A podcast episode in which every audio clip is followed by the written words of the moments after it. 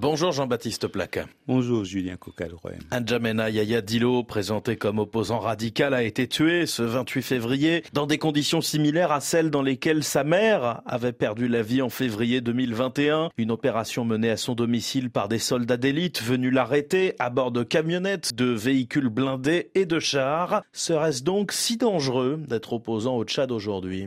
Comme si dans le cadre du clan Déby, les opposants jugés dangereux n'avaient guère le choix qu'entre le ralliement ou une fin brutale. Celui qui arborait jusqu'à ces derniers mois l'étiquette de leader de l'opposition est désormais Premier ministre. Mais à la différence de Succès Masra, qui aurait pu être tué, Yaya Dilo Djerou était membre du clan Déby. Son opposition était donc vécue comme une trahison d'autant plus grave qu'il attaquait avec des mots blessants tirés des secrets de famille dit-on. L'on a entendu hier sur RFI demander s'il était normal qu'un homme qui attaque les institutions de la République je cite, se la couler douce, comme si déployer en pleine capitale des dispositifs de guerre au risque de tuer des civils, même coupables, était la norme. Les habitudes de ce pouvoir mettent en danger nombre d'opposants, comme l'était Ibni Oumar Mahmoud Saleh, disparu corps et bien en 2008, et quelques autres, dont Yahya Dilo, tué d'une balle à la tempe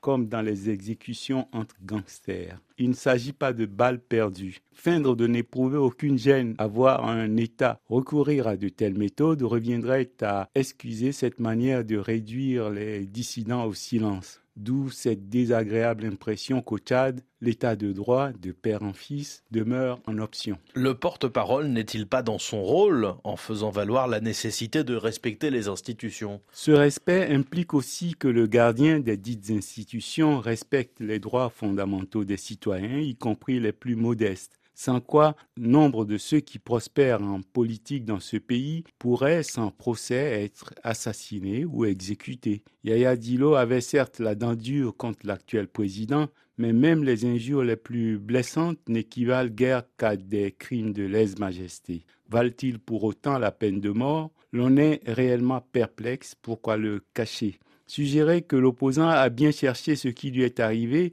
c'est oublier que les règles protègent tous, pouvoir comme opposition. Il est trop facile lorsque l'on est au bord de la mangeoire de trouver normal des pratiques que l'on réprouverait dans l'opposition. L'homme politique digne et crédible, en accord avec ses idées, se doit de placer l'intégrité au-dessus de ce qu'il pourrait considérer comme sa carrière car à l'ère des réseaux sociaux, il ne faut jamais perdre de vue qu'à tout moment, d'autres pourraient exhumer pour vous les mettre sous le nez des positions que vous pourriez avoir prises dans votre intérêt du moment, en lieu et place de vos principes, de vos valeurs. Débit fils est-il pour autant exactement comme débit père? On ne peut comparer que les actes posés, et le père ne renierait rien des tueries survenues en Djamena ces jours-ci. Avec Idriss Déby, l'opinion avait fait son deuil de certaines convenances. Avec son fils, d'aucuns espéraient en avoir fini avec une certaine brutalité d'État à l'égard des adversaires politiques. Les conditions de son accession au pouvoir et au moins trois événements survenus depuis ont rappelé aux Tchadiens le pire du passé paternel dont l'héritage semble assumé avec la même dureté à l'égard des adversaires présumés dangereux. 34 ans à vivre en état de guerre permanent, le clan contre le peuple, le clan contre le clan, tout cela a fini par donner aux Tchadiens le sentiment que leur destin est confisqué par la violence dans une désolante routine qui semble ne devoir jamais cesser. Jean-Baptiste Placard, merci beaucoup.